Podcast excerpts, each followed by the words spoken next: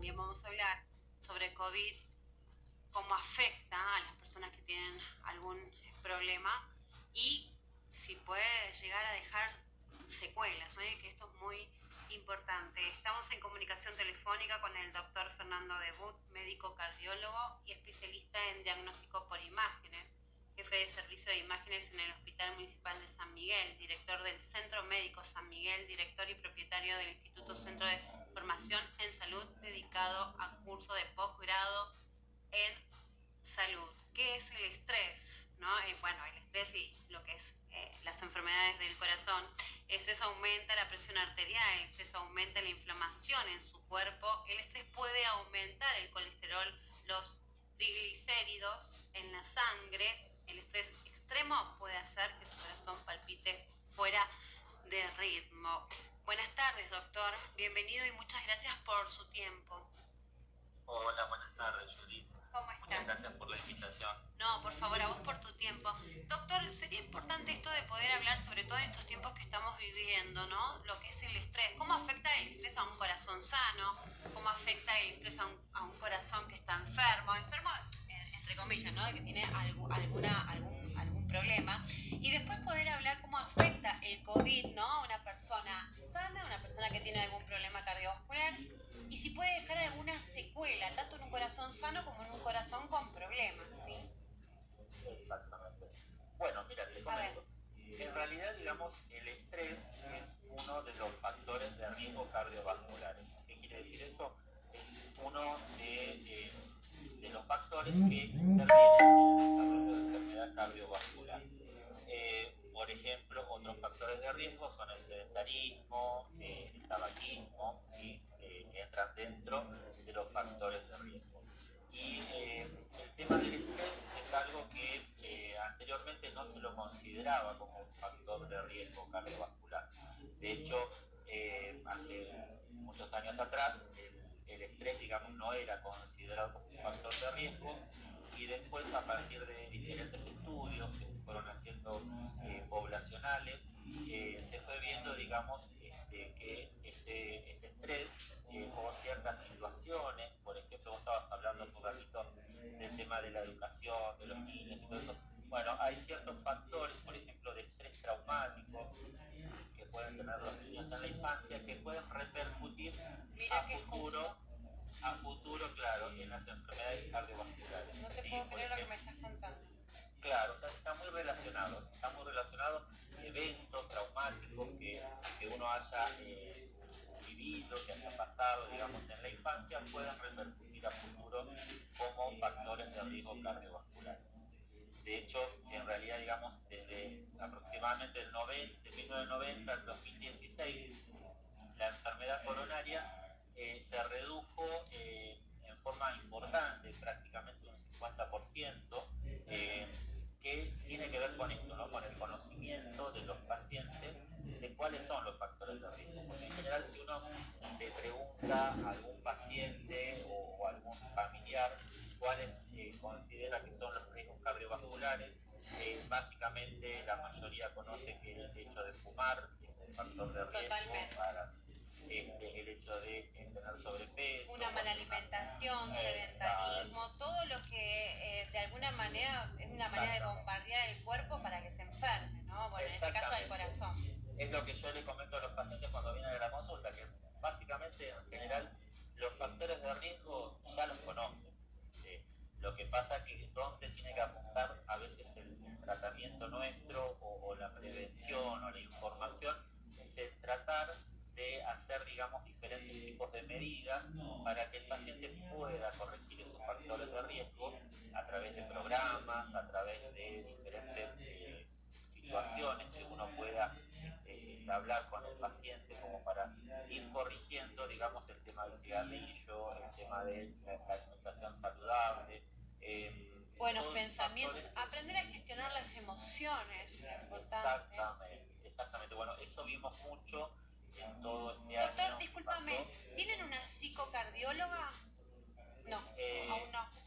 No, eh, teníamos un psicocardiólogo, Bueno. antes, de la, antes de la pandemia lo teníamos, después con todo Bueno, el tema de la pandemia, claro, con todo el tema de la pandemia, eh, todo lo que es el tema de la actividad digamos, este, de psicología, ha pasado mucho a lo que es la virtualidad, eh, pero sí, este, la psicocardiología es una especialidad, digamos, de la psicología que es súper importante, que está muy, está muy de moda ahora y que tiene que ver con estas cuestiones que a veces nosotros los cardiólogos actuamos un poco, ¿no? Como psicocardiólogos. Sí, igual este, más que de moda sería, eh, más que de moda yo diría que lo que diría es que para mí en todas las especialidades tiene que haber un profesional de la salud mental que vaya acompañando a ese a ese paciente, ¿no? Porque muchas veces hay pacientes que se sienten muy solos y a veces eh, van a los médicos y, bueno, los médicos ustedes también, ¿no? Hacen como de terapeutas, se sienten contenidos, porque eso también. Y muchas veces decimos, el médico no solo, sí, el médico no solo, eh, eh, digamos, sana por un lado, sino que también muchas veces contiene a los pacientes. Exactamente. A veces se logra esa, esa empatía, digamos, entre el profesional médico y el paciente, eh, que ayuda, eh, yo siempre le digo a los pacientes, cuando uno da un tratamiento para la hipertensión en un paciente, el 50% es el fármaco y el otro 50% tiene que ver con el diálogo y con la confianza depositada del paciente hacia el profesional que lo está atendiendo. Es súper importante la, la concientización y la parte psicológica en el paciente para que avance, digamos, en su tratamiento, ¿no? Todo tratamiento siempre es efectivo cuando hay este, un grado de confianza y, este, desde, el punto de vista psicológico que, colabore, digamos, en ese tratamiento.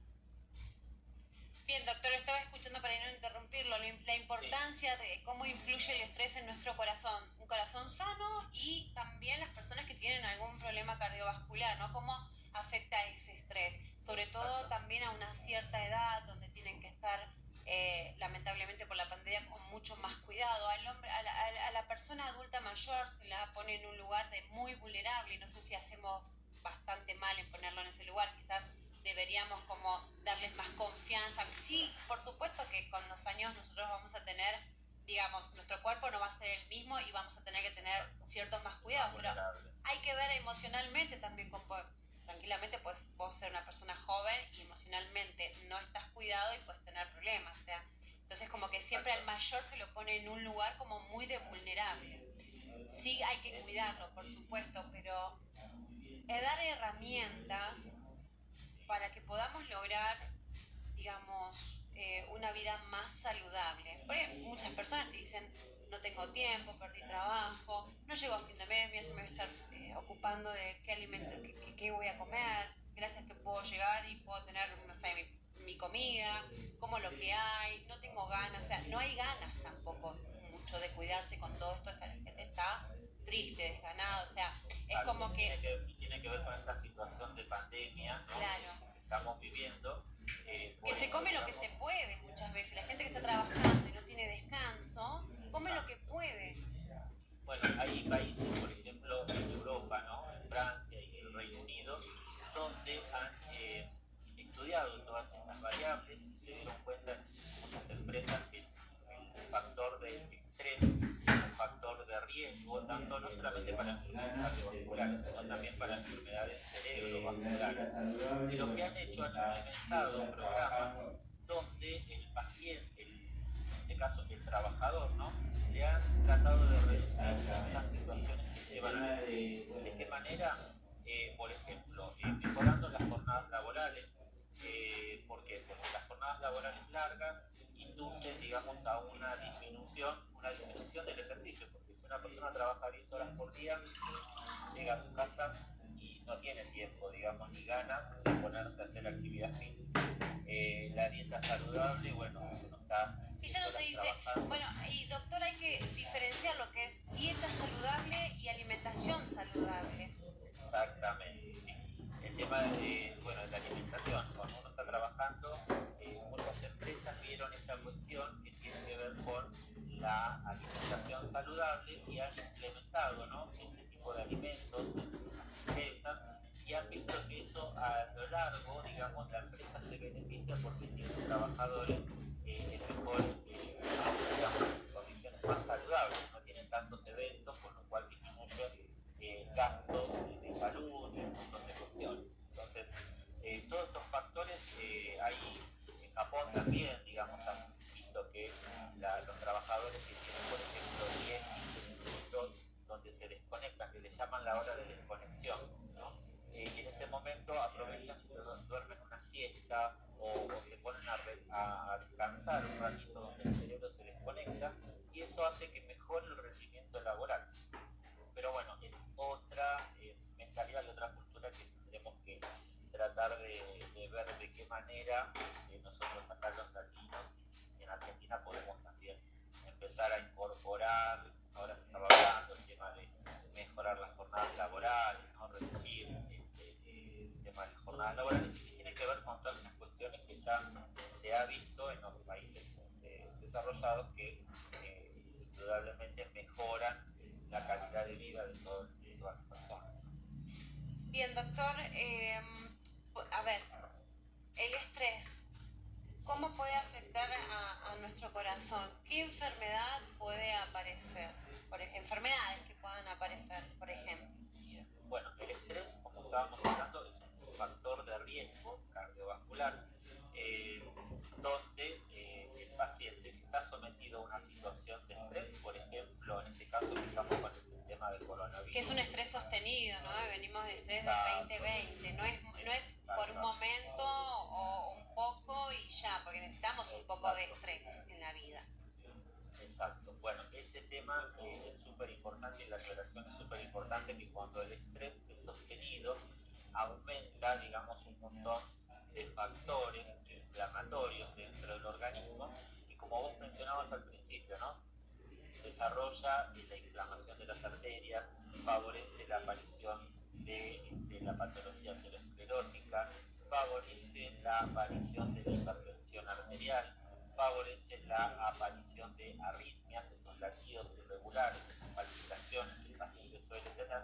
De hecho, ahora estamos teniendo más cantidad de consultas en el consultorio que tienen que ver con esto, con las palpitaciones, con la arritmia, pacientes que no eran hipertensos previo a la pandemia y que ahora están hipertensos y que tiene que ver con esto, ¿no? con el estrés sostenido como factor de riesgo y esos mecanismos que desencadenan inflamatorios a nivel del organismo y que bueno, que son para tratar no solamente con los medicamentos antihipertensivos o los medicamentos antiarrítmicos, sino también ahí el apoyo ¿no? de la terapia este, psicoconductual, como para que el paciente pueda eh, sobrellevar ¿no? esos factores de estrés, canalizarlos a Muy bien, psicoconductual.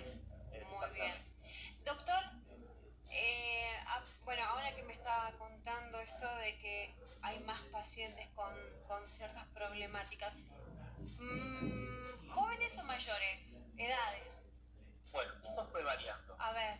ese es un dato que fue variando. Al principio eh, teníamos mayor cantidad de pacientes mayores de 50 años que consultaban y hoy en día a través, digamos, de las diferentes eh, campañas, no olvidemos que hoy en día nuestra población, esta vacunación es la de los pacientes por arriba de los 45 50 años.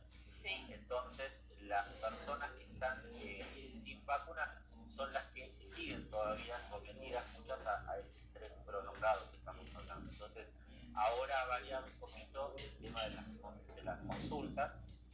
Están consultando muchos pacientes jóvenes, menores de 30 años, con episodios de hipertensión, episodios de palpitaciones.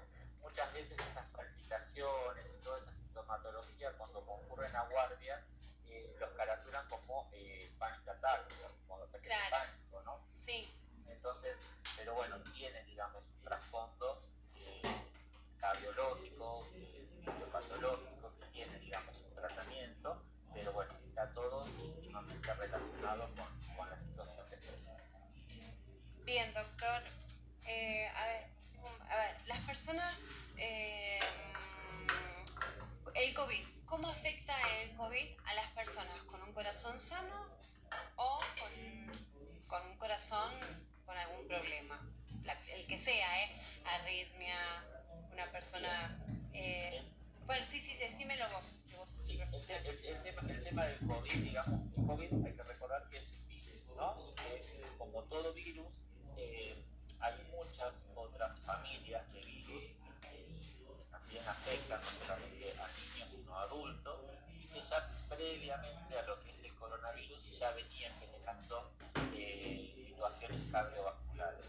El COVID, como todo virus, produce inflamatorias a nivel del corazón, por eso se generan las arritmias, lo que nosotros llamamos extrasístoles, y que el paciente a veces lo manifiesta como palpitación. El COVID, por un lado, puede producir eso. Hemos visto muchos pacientes con corazones sanos que han tenido episodios de pulsaciones por arriba, las pulsaciones normales son entre 60 y 100 ¿no? por minuto. Y hay, eh, hay pacientes que han quedado arriba de los 100, es decir, 120. El paciente viene a consultar a cardiología porque en realidad nos refiere siendo como que el corazón late más rápido de lo normal. Y eso ha quedado como secuela del COVID eh, que hemos visto, digamos, en las consultas, que aproximadamente dentro de los seis meses al año post-COVID se va normalizando.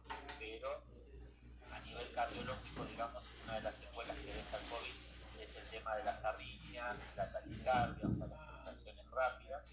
Eh, a nivel respiratorio, bueno, ya sabemos eh, todas las complicaciones respiratorias que da el COVID, neumonías, todo eso sí, la, la, perdón, la neumonía normal o la neumonía, neumonía bilateral, ¿puede ser? Exactamente, la neumonía bilateral. La característica del COVID es la neumonía bilateral que deja como secuela procesos inflamatorios en el pulmón, es decir, ese pulmón no queda eh, como, como estaba al principio, queda como inflamado con ciertas reacciones que generan, digamos, que el paciente durante varios meses persista con esa sensación de que a ciertas actividades que antes hacía habitualmente eh, se sientan fatigados previamente, o sea, como que le falta el aire. Por eso es que generalmente todo paciente que ha tenido COVID se hace lo que se llama el control post-COVID, Sí. donde el paciente se lo manda al neumonólogo para solicitar una espirometría y se lo manda al cardiólogo donde se hace un electrocardiograma, muchas veces eh, de acuerdo a cómo sale el electrocardiograma hacemos lo que se llama un ecocardiograma, que es, que es una ecografía del corazón, que es para visualizar, digamos, estas alteraciones eh, del COVID. Bien. ¿Qué es el distrés respiratorio, doctor? El distrés respiratorio, Ujú. Bueno, esto que justo estábamos hablando recién, ¿no? Esto que tiene que ver con la neumonía bilateral.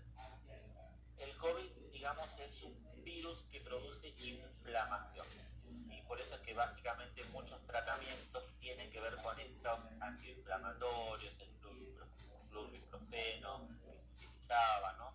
Eh, es tratar de desinflamar ¿sí? eh, lo que es la vía respiratoria. Entonces, el distrés se produce respiratorio cuando hay una inflamación en el pulmón y esto genera una dificultad en lo que es el pasaje de aire que entra por el pulmón ¿sí? hacia la sangre. Entonces, por eso es que el paciente eh, tiene esa alteración en la saturación de oxígeno. ¿No habrás escuchado que eh, al paciente generalmente siempre se le pide que se controle con un saturómetro? ¿Cuál es el, eh, digamos, eh, lo que es el normal?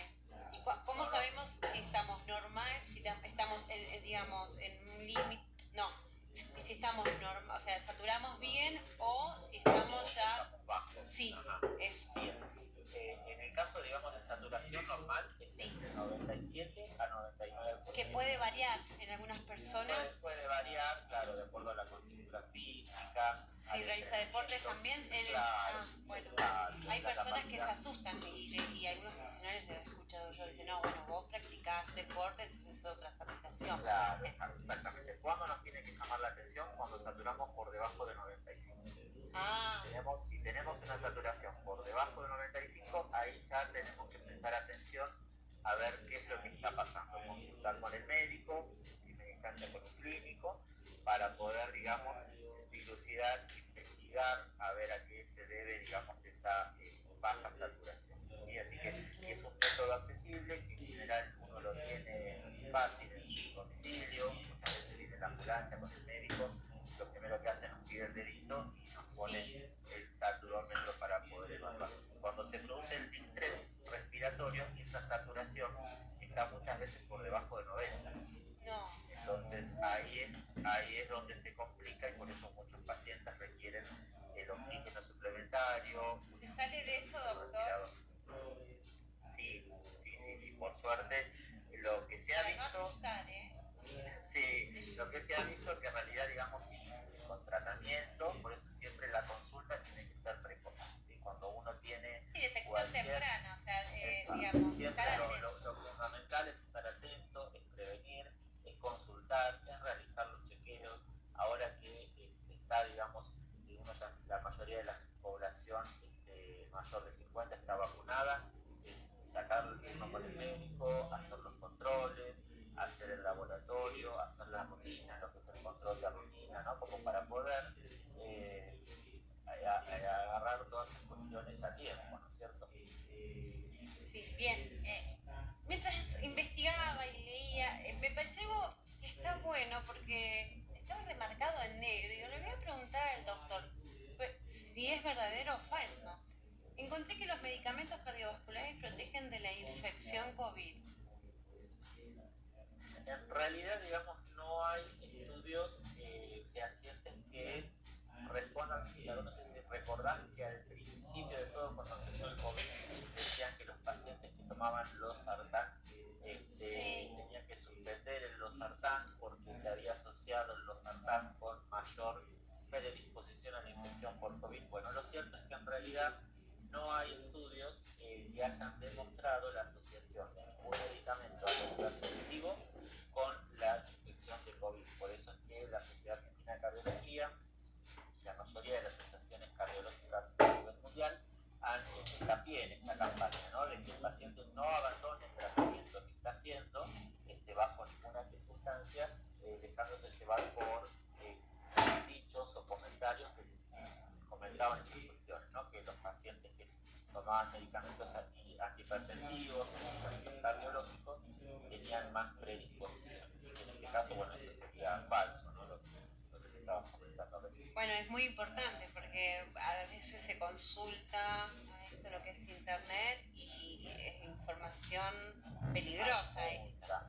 Por siempre lo concientizo. El señor Google, o sea, uno se investiga, tiene que saber ¿eh? en dónde investigar, pero bueno, eh, se agarraron la costumbre de consultar con el señor Google y ahora estamos a mira, estamos, estaba marcado en negro y en grande. Nos lleva a cualquier lado. Por eso sí, y podemos asustarnos. claro, cuando el paciente consulta, yo siempre le digo, ustedes ingresen a la página de la Asociación Argentina de Cardiología y la Asociación Argentina de Hipertensión Arterial. Ambas páginas tienen una página para pacientes, o sea, tienen una sección donde el paciente puede consultar eh, va a haber ahí textos, artículos donde van a estar eh, con un lenguaje eh, más este, sencillo, no tan científico como para que el paciente lo pueda comprender y va a ser, digamos, información científica que va a estar respaldada. Entonces siempre es súper importante eso, porque a veces en Google uno puede encontrar tantas cosas que, que sí. siempre yo le recomiendo al paciente que cualquier información siempre busque en, en las páginas científicas que información, digamos, fidedigna. ¿no? Doctor, ¿el nuevo COVID eh, infecta las células del páncreas? ¿Puede ser verdadero o falso? Que esto hace que aparezca una diabetes post-COVID.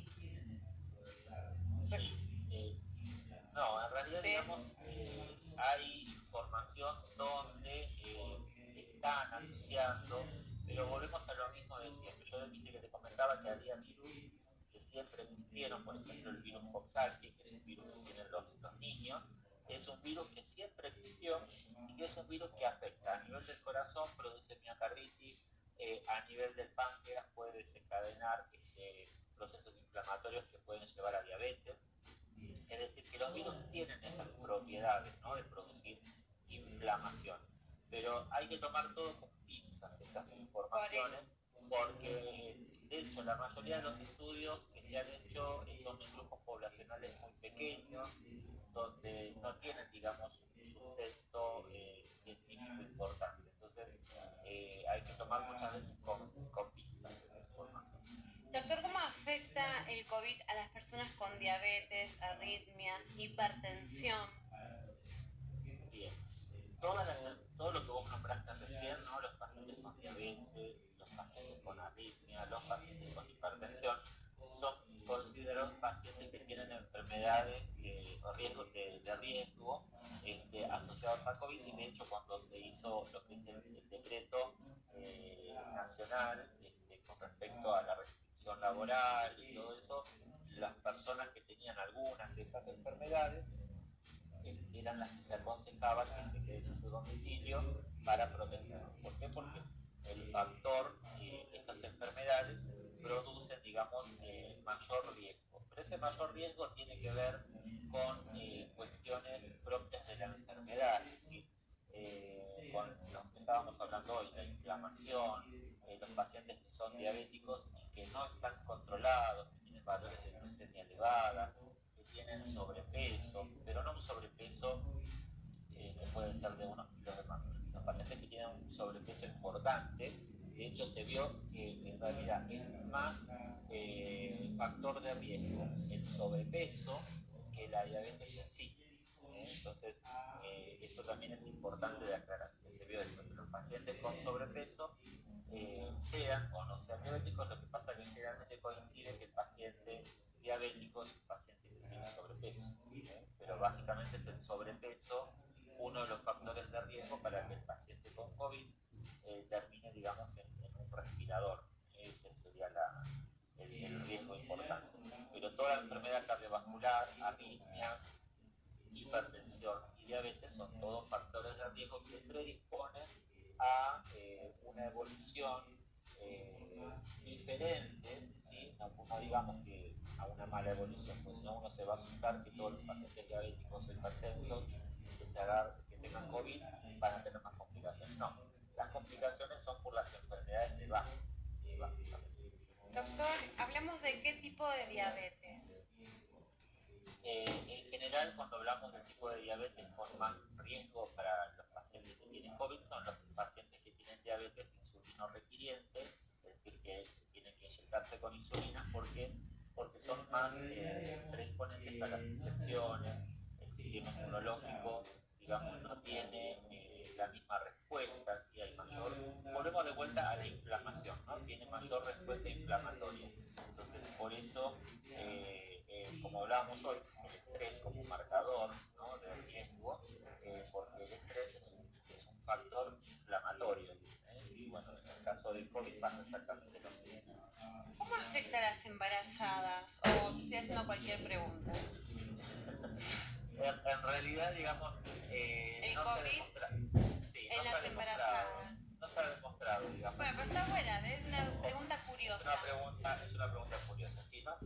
Cuando pasó la epidemia del tema de la pandemia de la gripe A, sí había un factor de riesgo predisponente en las mujeres embarazadas con respecto a la gripe A. De hecho, eh, tuvimos otra vez en ese momento, yo todavía trabajaba haciendo guardias de terapia intensiva y he tenido, eh, yo tuve en ese tiempo muchas mujeres embarazadas que han tenido que hacerse la cesárea de urgencia este, y han eh, terminado en terapia intensiva con respirador a, raíz de la gripe A. Eh, no se ha visto esa asociación ahora con respecto al tema de COVID. Por eso es que en realidad las mujeres embarazadas, los eh, obstetras recomiendan la, la aplicación de la, de la vacuna ¿no? de, de COVID. Bueno, igual se hace, obviamente el obstetra te, te, hace hacer los controles, ¿no? La ecografía, eco del corazón, o sea, sí, tenés un control. Tiene que ver con el riesgo, claro, ese control que es lo que se llama riesgo quirúrgico, riesgo cardiovascular, eh, que se pide en la, al séptimo mes, es para eh, chequear, digamos, que la mujer embarazada tenga eh, lo que es la parte cardiovascular, que esté todo correcto. ¿Y cómo puede afectar al bebé o el, o el, el estrés de la madre puede afectar al bebé? En el caso, digamos, de que la mamá se contagie de COVID. Sí, de COVID o, o, es su mismo estrés puede afectar al bebé. No, no, no, olvidemos que, que la, la, la, mamá y el bebé es un sí. Entonces están íntimamente conectados, íntimamente relacionados. O sea, su sistema circulatorio, hormonal, está conectado. Entonces, todo lo que le pasa a la mamá le va a pasar al bebé. Por eso es que cuando una mamá nos ocurre una, una mujer embarazada al consultorio de cardiología con hipertensión, eh, a veces es difícil el, manejo con, con, las drogas habituales, porque todo lo que le demos a la mamá lo va a recibir el bebé. Entonces, eh, de la misma manera, todo lo que pueda afectar a nivel de estrés de la mamá, obviamente el bebé también lo va, lo va a recibir y lo va a percibir. Doctor, última pregunta y lo, te lo dejo. Hay personas que después, bueno, post-COVID, comenzaron con hipertensión. ¿Verdadero? Verdadero. sí, justo Bien, te lo comenté al por- principio. sí. Sí, sí, No importa, no importa, pero es importante esto. Eso es lo que yo estaba comentando, que hay pacientes que previo a la pandemia, es decir, año 2019, eran pacientes absolutamente sanos, no Sí. tenían hipertensión, con un corazón sano, eh, los controles cardiovasculares absolutamente normales, y que después del COVID, o sea, obviamente no solamente el tema de la pandemia, ¿no? La pandemia como factor de estrés, que mencionábamos recién, Claro. factor de estrés permanente, ¿no? Eh, pero a su vez también es importante el hecho de que el paciente haya tenido COVID. Los pacientes post-COVID en general desarrollan, por eso es que se los manda a hacer el control cardiovascular, porque eh, esto es, yo siempre les hago el ejemplo al paciente, ¿no? Del, tema de la, de la luz eléctrica y cuando tenemos la llave térmica en la casa, que uno pone, hace, hay cortocircuito, lo que sea, y la llave térmica es la que salta, que nosotros tenemos en nuestro organismo, de acuerdo a nuestra genética. Eh, la, la llave térmica que va a saltar de acuerdo a la predisposición que podamos llegar a tener. Esa llave térmica ya está programada en un paciente que tiene mucho factor genético, por ejemplo, hipertensión arterial, porque papá, mamá son hipertensos, esa llave térmica cuando se dispare por cualquier factor emocional o inflamatorio, va a saltar la térmica por el lado de la hipertensión. Si nosotros tenemos un factor de riesgo, eh, porque eh, genéticamente y porque familiarmente tenemos mamá, papá o abuelos con diabetes, nuestra llave térmica seguramente va a ser el tema de la hiperglucemia. Entonces siempre les aclaro eso al paciente. ¿Por qué de repente yo era sano el año pasado y ahora soy hipertenso? Porque la llave esa térmica la tenemos todos en nuestro organismo. Que en algún momento salta y puede ser que no salte nunca si uno hace cosas bien, eh, hace esto que estábamos hablando, ¿no? de los factores eh, de riesgo cardiovasculares, si uno tiene una vida saludable, eh, una alimentación saludable, este, un peso saludable, posiblemente esa llave térmica nunca salte. Ahora si uno hace alguna cosa que desestabilice, la llave térmica va a saltar y nos va a agarrar, digamos, la predisposición que podamos llegar a tener. Bien, doctor, ¿cuánto puede durar esa hipertensión? ¿O ya queda? Ojalá que no. Eh, por ahora lo que estamos viendo en los pacientes eh, Post-COVID. post-COVID, Sí. por ahora, digamos, este, permanecen a lo largo del tiempo con la hipertensión, eh, porque seguimos todavía sometidos a este factor de estrés eh, Ah. permanente que tiene que ver con el tema de la pandemia. Lo que hay, lo que hay que ver es si una vez que estos factores de estrés mejoren en la medida de que la población esté vacunada, que uno pueda salir a la calle y hacer una vida este, normal, que esos factores inflamatorios y de estrés vayan desapareciendo y ver qué pasa, digamos, con el paciente hipertenso, si va normalizando valores y este, podemos, digamos, suspender la medicación. Esto es lo que yo le digo a los Mm. pacientes cuando, cuando viene un paciente a la consulta, está hipertenso, el paciente fuma, el paciente tiene sobrepeso, el paciente eh, se alimenta con sal. Entonces, sí o sí tiene que arrancar con una medicación porque el objetivo es bajar los valores de presión.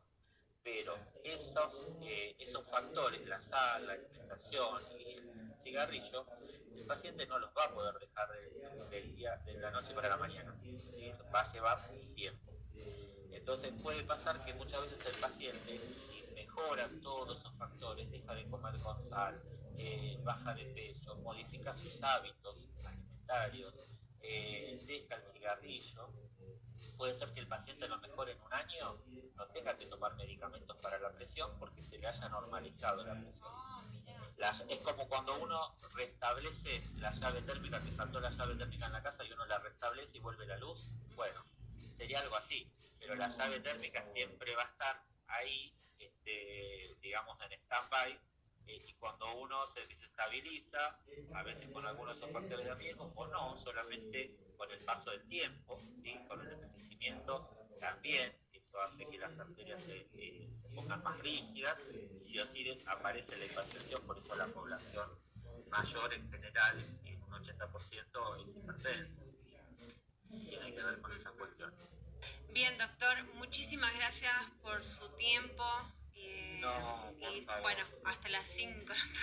Pero bueno, si concientiz- si concientizamos, concientizamos bien, doctor. Para Exactamente, bueno, la idea es esto, no llevar eh, eh, ningún, ningún pánico No, aniquilado a al contrario.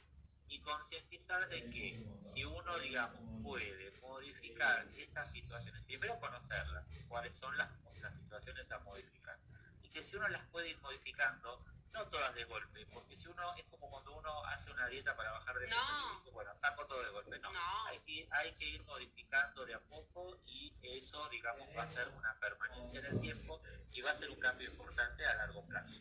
Así que básicamente es eso. Bueno, doctor, lo, le- lo anoto para otros temas. ¿eh? Podemos hablar de diabetes, hipertensión, que es muy Tenemos importante, arritmias, eh, esto del Sí. el, el ejercicio por esfuerzo también, que es muy importante, eh, las, las personas que no se realizan chequeos para hacer deporte, eh, personas ¿no? Eh, con problemas cardiovasculares, si pueden realizar o no deporte, cómo realizarlo. Bueno, hay un montón de temas para... Tenemos Muchísimo, montón, doctor. Si no me hace una muchísimo. lista y vamos, y vamos de a poco, usted que es el Vamos profesional. tratando, Vamos. vamos tratando todo de a poco. Por favor, doctor, quiero agradecerle por su tiempo. Muchas, No, muchas gracias. por favor, por favor, Judith, un gusto, placer que, que me hayas invitado nuevamente a, a participar del programa y a tratar de concientizar y llevar este mensaje ¿no? a la población este, y a los oyentes eh, para prevenir, porque en salud lo más importante es la prevención. Por supuesto, buen profesional, buena información y no asustar, sino eh, llegar a, a las personas Informar, que tomen conciencia. Detección claro, temprana, exactamente. Dar buena información, no asustar, sino dar herramientas para que tengan mejores cuidados con su cuerpo y obviamente emocionalmente. ¿no? Esto, estoy concientizando de la responsabilidad emocional, que es muy importante, ¿eh? y aprender a gestionar las emociones. Perfecto, tal cual. Le aplaudimos, doctor. Gracias. ¿eh? Muchísimas gracias. Lo despedimos así con un aplauso, ¿eh? porque los profesionales están trabajando muchísimo desde siempre, ¿no? Pero realmente desde que empezó la pandemia y mu- no se reconoce a los profesionales de la salud, así que bueno, hasta que se reconoce a cada uno. Lamentablemente no, No. pero bueno, ¿qué va a hacer? Es así, por eso. Que ya vayan cambiando las cosas. Exactamente, doctor, por eso lo, aplaudimos. Gracias por su tiempo. Gracias a vos, Judith. No, ¿eh? Saludos. Un beso enorme. Gracias, doctor. Bien, eh, excelente el profesional. Hacía un montón que no lo, no lo entrevistaba, lo había entrevistado, es muy bueno, pero estabas muy, muy, muy ocupado. El doctor, no sé cómo, no sé cómo se hizo tiempo. ¿eh? Lo tuve con cuánto, 40 minutos lo tuve. Que un doctor esté concientizando 40 minutos, o sea, hace un, un gran malabar, ¿eh? Así que gracias por su tiempo y, y bueno. Bien, 11 6 428 2 triple 6. No, chicos.